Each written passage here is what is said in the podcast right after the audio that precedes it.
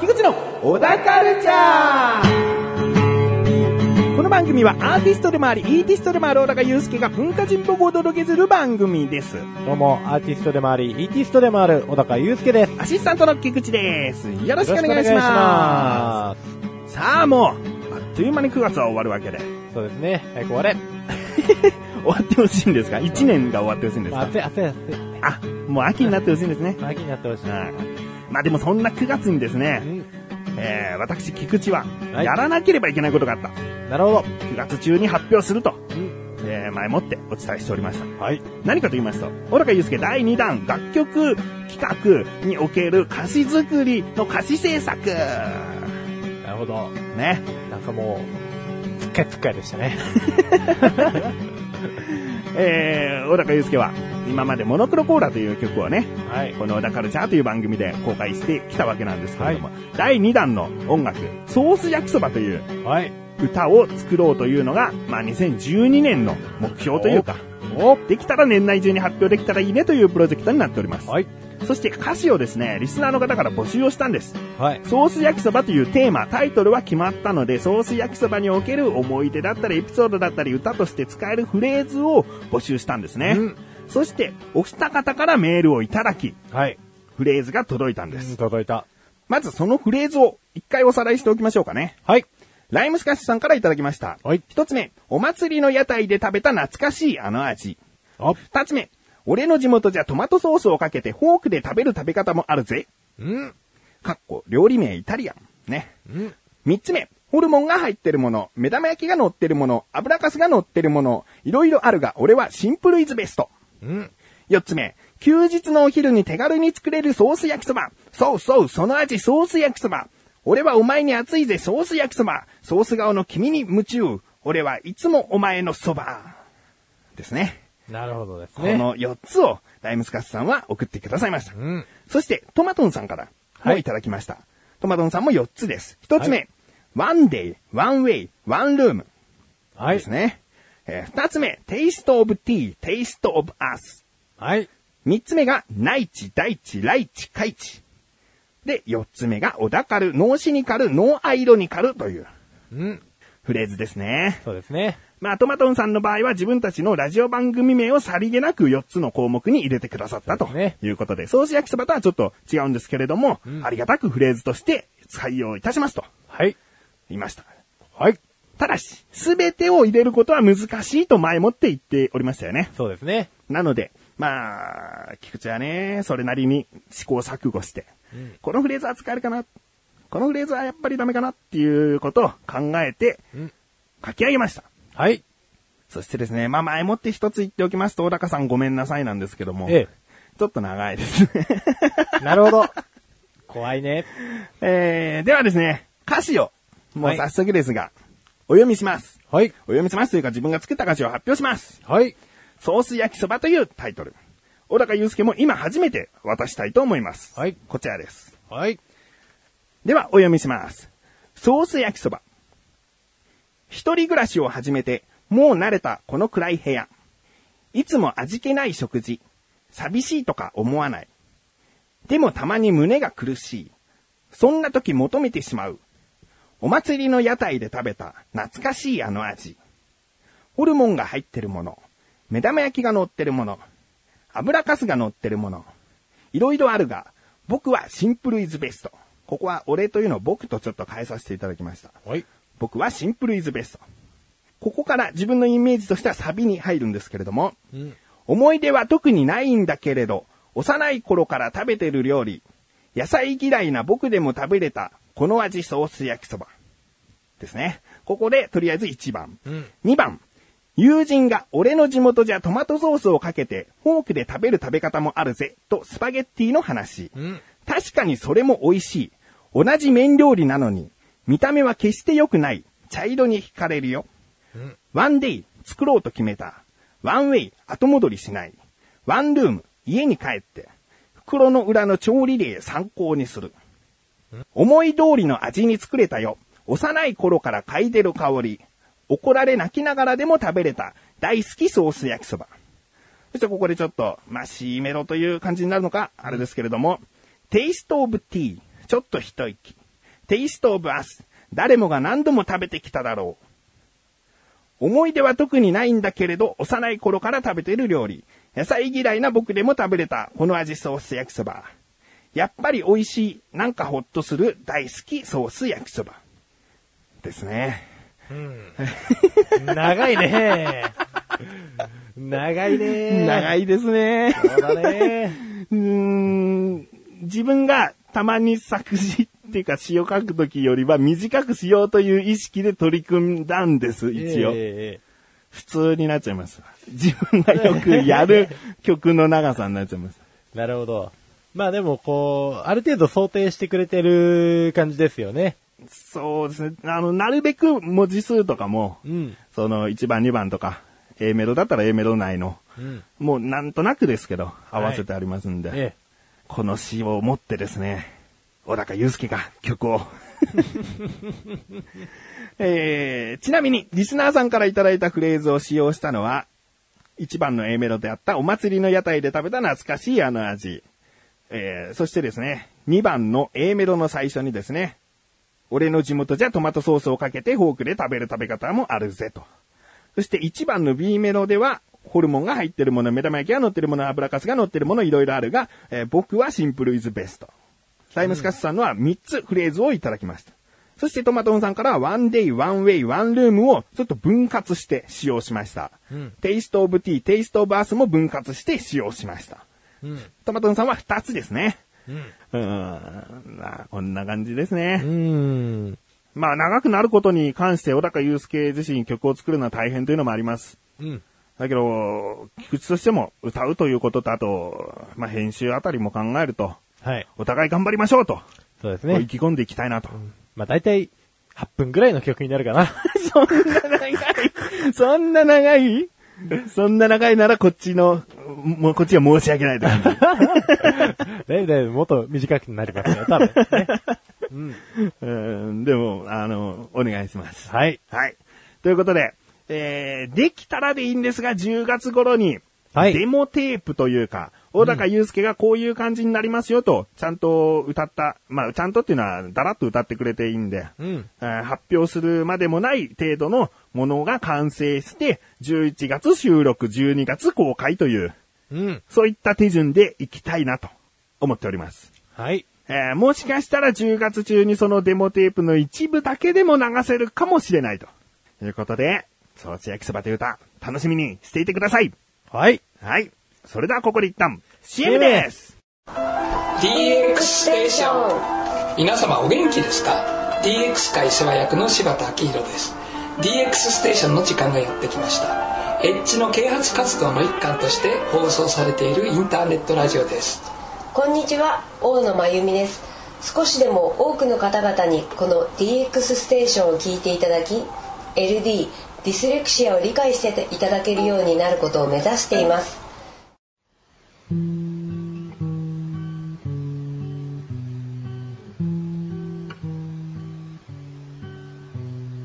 高郎の料理教室。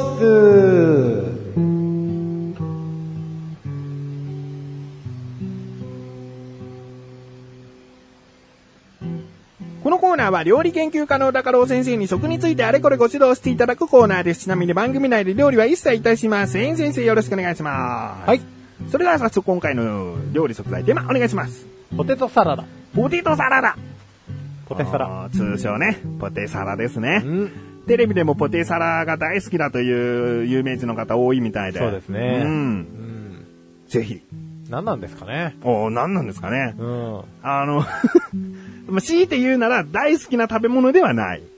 うん。お弁当とかにあれば全然食べれるし、うんこう食卓に並んでいても食べれるし、そうですね。たまに無償に食べたくなるという料理でありますけど。そうですねう。ん。何なんですかね。否定的なのかな今回は。いやー、そんなことないですよ。あ、どうぞ。はい。じゃあ、ポテトサラダですね。うんまあ、この前作ってたんですわ。おうぼんやりと。おううん。あのー簡単ですよね。ポテトサラダ作るのが。おううん電子レンジとかいっちゃうのかな？電子レンジでもいいんですけどね、僕はその時は普通に、うんあの、茹でて、うん。潰してっていうような工程だったんですけれども、まあいいや。まあ、ポテトサラダって言ったらね、はい。茹でたじゃがいもを主材料としたうん。サラダのことですよと。うん。まあもうじゃがいもがないとポテトじゃねえと。うん。うん。まあそらそうだと。どうでもいいと。で、えー、作り方がですね、うん簡単な上短時間でかつ安価でできることから世界各地に様々なポテトサラダが存在しますよと。はい。で、コールスローなどと並ぶサラダの代名詞的な存在ですと。うんうん。だからもう日本だけじゃないんだよと。なるほど。世界各国で食われてますよと。うんで。家庭料理はもとより惣菜店や弁当屋の定番メニュー。うん。うん。で、えー給食の献立としても出される料理で、日本ではサンドイッチの具にされることもありますと。うん。うん、まあ、確かにパンなんかにはね、合わせやすいわなと。で、えー実はこのポテトサラダなんですけれども、原点がですね、えっ、と、なんとロシアにあるらしいですよ。うん。ロシアの、まあ、近隣諸国で愛されているロシア風のポテトサラダっていうのがありまして、うん。あの、マヨネーズが基本で、人参とグリーンピースで彩りをプラスし、鶏肉やハム、牛肉などのタンパク質の食材が入りますと。うん。うん。なんかね、肉入れすぎじゃねって感じもしますけどね。日本だとハムだけとかうん。そうです。ですよね。うん。で、えー、ここからポテトと具材をマヨネーズで和えたサラダが日本や世界各国に流通し始めましたと。ロシアから。まあ、ロシアスタートのっていうことですね。なるほど。元祖はロシアでいいんですね。元祖はロシアですよ。はい、質問いきます。はい。リスワン。ポテトサラダは世界各地で食べられているが、元祖はロシアらしいよ。ですそうね。ですねう。ん。くそ寒いところでね、うん。うん、みんな芋食って、育ったっていうことですよ。そうですね。うん。はあ、まあ、マヨネーズは入ってるんですよね、ロシアも。まあそうですね。マヨネーズ入れてますね。脂肪分とかもちゃんと取れる料理だから。ってこうやってね。ことですか？死活問題ですからね。うん。冬を越えるためには。冬をというか。うんああ、そうですね。ああそうですよ。で、えーとですね、火を通したじゃがいもをマヨネーズで和えることが多いと。うん。うん。まあこれが確かに一般的な作り方なんですけれども、この場合少量の植物油を混ぜると水っぽさが抜けて、うん。風味が増しますと。うん。うん。なんかね、調べてたらこんなワンポイントもあったんで載せてみましたわ。はい。うん。で、マヨネーズの代わりに酢と植物油で作ったドレッシングを用いたものもありますよと。おお。うん。うまいの？と。多分ね、あの、昨今見られるいわゆるポテサラ芸人とか、うん。あの、ポテサラ好きの芸能人の方とか、うん。求めてないよね。多分マヨネーズの風味を求めてるんでしょうね。そうですよね。どちらかというと、んまあ確かにバリエーションがあるに越したことはないですけれども、これは一般的なものではないなと。うんうんううん。ん。で、えー、じゃがいもをマッシュポテト状に潰す調理、あの、調理法なんかもありますと。う。うんん。まあ、潰し方はですね、もうみんなほんとさじ加減ですからうんうね。んうん。で、アメリカではマスタードを加えることもありますよと。うん。おお。ほうほうほうほう。で、またまた、えー、様々な副菜を入れることで個性を求めることができると。うん。まあ、日本で言えば、人参、人参、えー、えーきゅうり、きゅうり。きゅうりの輪切りをね、ペタペタっつってね、くっつけたりしてね。あと、トウモロコシ、スライスオニオン、などが副菜の代表格ですと。そうですうね。ん。で、他にも肉類ではハムやツナ、うん漬けの鮭。鮭。おおうんで、その他、ゆで卵やリンゴ、みかんなどの果物も入れられることはあると。うん。つまりですね、えー何が言いたいかというと何にでも合うと。何でもありやなと。まあ、山の恵みというか、素材を入れることに関しては何でもありなんじゃないかなと。そうですね。で、鮭を僕一回入れたことがあるんですけど、まあ、これ普通にうまいです。おお。はい。なるほど。じゃあそういったタンパク質類も何でもいけるし。レもういけちゃうよ。ッスン2いきます。はい。レッスン 2! ポテトサラダは何入れても美味しいんじゃない？むしろ美味しくなくなるものって何なの？ですね。ですね。教えてですね。うん、パッと思いつかないですよね。パッと思いつかないですよね。まあ、調理されたものを入れるのはもちろんアウトだと思うんで、素材として入れると言ったら、そうですね。素材として入れる。ダメな感じのものが本当に見当たらないですね。そうです。ね。スケが合うんであれば、ピクルスなんかもいけそうですいけますうね。ん絶対いけますね。でも僕、個人的に嫌いだからピーマンは入れてほしくないですね。あまあ、ピーマンあんまり見かけないですね。うん。うん。ですね。なんか馴染まない感じですよね、うんポテトサラダには。うん。まあ、あげようと思えばね、実はいくらでもあるんですけどね。うん魚に関しても、鮭はいいけど、イカはダメじゃねみたいな。イカはね、うん茹でなきゃダメだね、絶対ね。そうですね。うん生でね、うんイカそうめんってね、なんで別にしなかったみたいな、抗議の嵐になりますからね。うんうんちなみにですね、こう、調理法なんですけれどおもう、まあ、調理手順を簡略化するために、いわゆる、さっきおっしゃっていたようなレンジで加熱すると、うん。えーいうこともできますと。で、また、えーこれがですね、レンジのいい部分であると思うんですけど、まず調理の時間が早くなりますっていうのも一つなんですが、うん茹でるより必然的に使う水分が少ないので、おうホクホクとしたポテトに仕上がりやすいよと。なるほど。うん、まあ、ここはですね、ちょっと正直調べてて、ふと疑問に思った部分でもあるんですけど、うん。まあ、水分があるからこそ、ちょっとホクホクするっていうのもあるじゃないですか。うん。要はなさすぎ、なさすぎれば、ポもうカッサカサになるはずなんで。うん。うん、だから微妙なバランスが必要だとは思うんですよ。うんうんうん。レンジを扱うにしても。はいはうん、その場合、水を多少ちゃんとね、い。うん。染み込ませておくじゃないですけど、つけておいてとか、うん。まあ工夫が必要だとは思うんですが、まあ楽だよと。なるほど。うん。で、その後ですね、ポテトを少し潰して、うん。バターを加えてね。もうそれで美味しそうですけどね。で、ミルクなども加えてね。ミルク？そうです。ちょっとこう、で、レンジでカサッとしちゃった感じが出ちゃった場合とか、ミルクとか加えると、さらにまったりした感じにおなりますよと。で、マヨネーズだけじゃなくて、からしも入れると美味しいよってってね。なんかやっぱ書いてありますね。で、僕この前これ作ったんですけど、逆に梅混ぜる。ど。おあの、普通に梅干しを混ぜるんですおよ。おで、そうするとマヨネーズいらないんですよ。ほう。うんえ、もう牛乳も入ってて、まろやかさは出てるから、そうです。そのちょっとしたマヨネーズ独特の酸味はもう梅から出す。そうですね。で、梅で、あとちょっと塩を、あの、手にベタってつけて、うん。で、それで全体的に揉み、うん。で、きゅうりなんかをちょっとこう、さささっと入れて、ほうんで、玉ねぎももともと辛みをちゃんと抜いといたやつう。を、うん。水切って、混ぜて、冷蔵庫でちょっと冷やしておいて、っほていうやつはですね、結構こう酸味が効いてて、美味しいんですよ。う。ほう。うん。そうん。う。レッスン3いきます。はい。レッスン 3! ポテトサラダは何もマヨネーズありきではないんだよですね。そういうことですね。もう美味しかったんですよね。美味しかったです。うん。初めてこれ作った時ね、あの、辛み抜くの忘れて玉ねぎの。えらい目に遭いましたけど。はいはいはい。うん。まあもうしっかり30分も水につけといてもらえれば、うんうんしっかり抜けますんで、んあそこでちゃんと混ぜ合わせてね、はい。やってくださいねと。はい。じゃあ、レッスン4にします？お、レッスン4行ってください。はい。レッスン 4! まあ普通に美味しいよね。特にないんですよ。ああ、久々にレッスン4らしいじゃないですか。そうなんですわ。これが、小高クオリティですわ。そうなんですよ。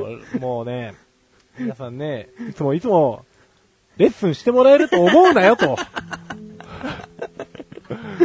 なるほど。もうどの食材、どのテーマの時でも言えるレッスン4ですからそうね。なんですよ。ポテトサラダはね、まあ書いてありますよ。うんいろいろね、書いてありました。書いてありましたけれども、うんまあこれぐらいのペースでね、バーって喋れば、そらもう、レッスン4の頃にはね、レッスンすることもなくなっちゃいますよと。ないんですね。うん。うんあね、これはね、やっぱりこれを聞いてう、ん。久しぶりに食いたくなったとか、あうんそういうのをやってみたいとか、うん思ってくれたとか、うん。まあそういう、こう、感性を育てていきたい。あ、いいですよ。はい私はあえてここで5択を並べるよりは、はい美味しいでしょ？そう食べたくなったでしょ？っていうことをね、言っておきたい。お食べなさいと。う。うんん。わかりました。今回のご指導は以上ですね。はい。先生、ありがとうございました。熱い思いをラジオに込めて、今日もゆくゆく東へ西へ、溢れる妄想を垂れ流し、特撮魂ここにあり。ミキアンと藤もっちがお送りする特撮ラジオスーパーヒーローファクトリー。ただいま絶賛配信中。詳しくはスーパーヒーローファクトリーで検索。お高ましレビューコーナーは小高祐介があらゆるジャンルの中から一押しな一票選びレビューをかましていくコーナーです。それでは早速今回のジャンルをお願いします。小説、小説。では作品名お願いします。陽気なギャングが地球を回す。おー。千葉ちょっと聞いたことありますね。はいおう映画にもなりましたよ。あ、映画にもなってる。うんうん坂幸太郎です。あ、伊坂幸太郎さん。伊はい。坂幸太郎さん行くんですね。そうですよ。この自分のあの友人がですね、伊坂幸太郎さんってことで幸太郎とはい子供の名前を付けたというタイムリーななるほどですね。ああ、何か運命的なものを感じますね。感じましたね。紹介してください。ええ 辻くんですよ。あ、なるほどですね。好きだね。はい。はい。まあ、伊坂幸太郎に関してはですね、まあ、以前にもですね、うん多分伊坂幸太郎のレビューをしたことがあったんじゃなかったかなと。あったんでしょうね。うん。で、なんか映画もね、あのー伊坂幸太郎の原作の映画のうんうん。話なんかもしたことあると。はい。うん。まあ、というぐらい、伊坂幸太郎が割と好きですよと。うんうん。うん。なんかね、文体に関しては、特別そんなに、こう、なんていうんですかね、浅田二郎とか、うん。割と大御所さんの書くお堅い文体ではなく、まあうん浅田二郎もかなりブロークンなんですけど。えーまあそれに比べると少し若いような印象をうん。受けるんですが、読みやすいってことですか？読みやすいんです。うん。あの、いい意味で。うん。で、特徴があるんですよ、伊坂幸太郎の小説って。まず、ゆるい。ゆるい。すんごいゆるいです。うん。基本的に文章が。その文章がですね、中身がじゃなくて、ところが、中身も中身も、必然的にゆるい感じの空気になっちゃう。緊迫した感じの空気感うん。っていうのが、緊迫したシーンのはずなのに出ないんですよ。うん。うん。で、今回の、この陽気なギャングが地球を回すっていう作品なんですけれども、はい要は銀行強盗の話なんですね。うん。もういかにも緊迫したシーンが、うんいくらでも出てきそうじゃないですか。うん。でもですね、この銀行強盗をしているメンツがそれぞれまた特徴的な奴らで、ほうん、そいつらによってですね、その緊迫した空気が一気にダラッとするんですわ。う。ああ、なるほどう。ん。何人組ですか？4人組です。ちなみに伊坂幸太郎の小説ってかなり高い頻度でうん。特殊な能力を持ってる人が出てくるんですよ。あファンタジーな。うん、ファンタジーじゃないんですよ。現実世界の話なんですけれども、うん。まあ確かにファンタスティックな能力を持ってる方が多くて、まあ、超、俗に言う本当超能力ですか相手の心を読み取るとかそうで。すね、なんか超能力と普通の間みたいな能力が多いです。ちなみに今回の、えーその4人組の能力を紹介していきますね。うん。えーキャラクター名も添えますが、まず嘘を見抜くうん。能力があるナルセさん、うん。えースリの天才クオン、うん。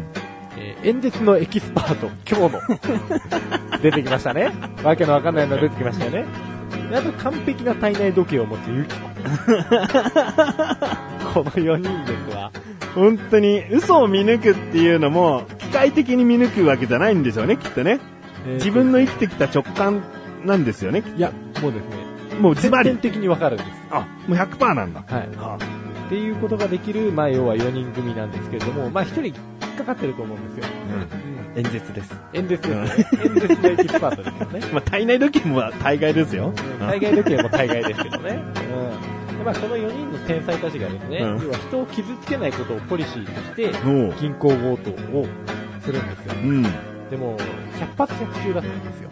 何？今まで失敗したことがなかった。演説をですか？いや、銀行強盗あ、。銀行ごと。うん銀行強盗自体銀行強盗の手はずとしては、まず、えーと、ユキコっていうその体内時計を持った女が、銀行強盗をする前の日から、盗難車で、あの、ある程度、どの信号がどのタイミングで青になるかっていうのを体内時計で測っておくんですよ。うん。で、そのタイミングで迎えに行ったり、ん到着したりすれば、うん。ベストなタイミングで拾ったり、出たりできるわけじゃないですか。はで、まあ、ここで体内時計が一つ役に立つい。おうで、えー、嘘を見抜く、成瀬さんの能力は、金はどこにあるんだうんうんそっちだ、うん。嘘だろ嘘つくんじゃないよって。はいはいはい。で、まあ、スリの名人とかは、まあもうどこでも役に立ちますよね。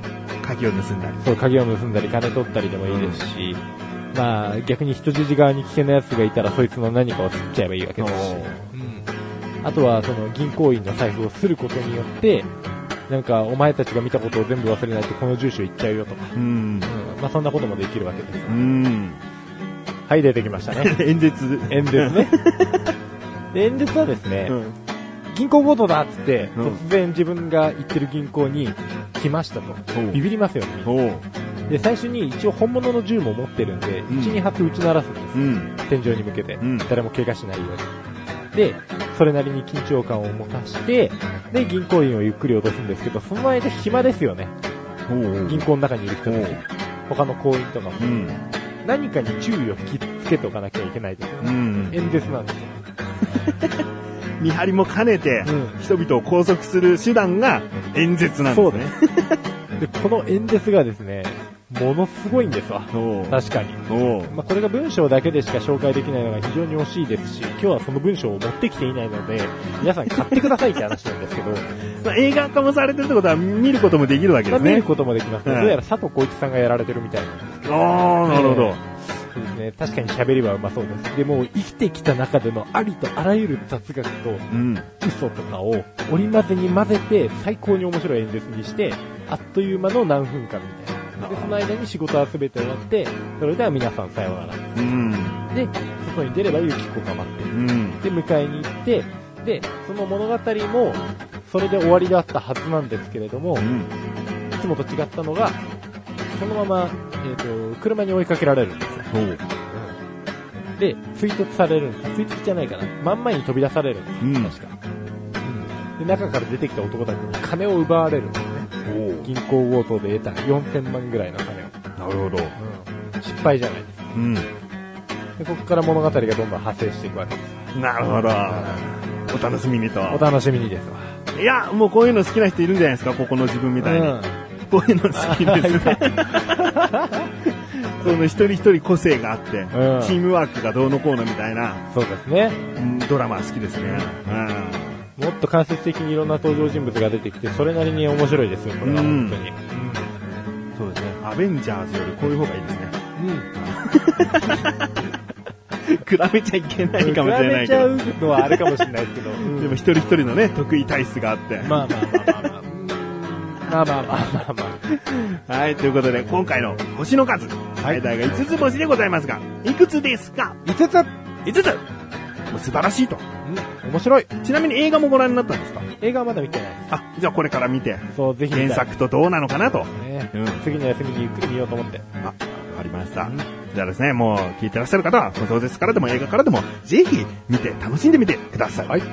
ということで、今回は映画というジャンルの中から、伊坂幸太郎さんの陽気なジャングが地球を回すでした。以上、お高ましレビューでした。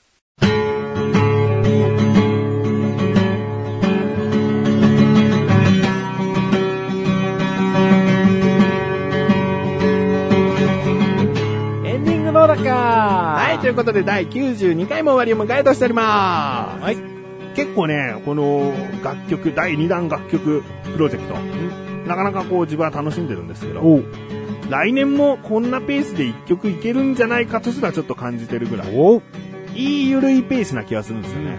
こう1ヶ月ごとに1つの工程をクリアしていく。そうですね。うん。まあもちろんね、一番大変なのはね、歌詞の後だと思うんです。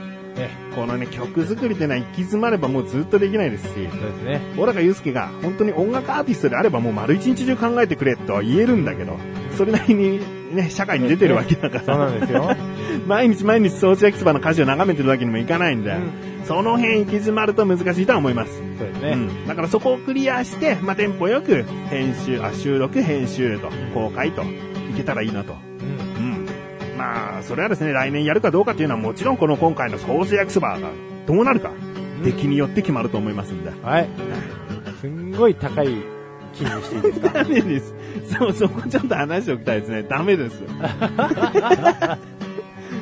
えー、でも楽しみにしております。はい。ということで、小田カルチャーは2週に1度の水曜日更新です。それではまた次回をお楽しみに。さようだかさようだかさようだかさようだかノーアイロニカルって意味わかるまあ、わかんない。ノーシニカル。ノーシニカルは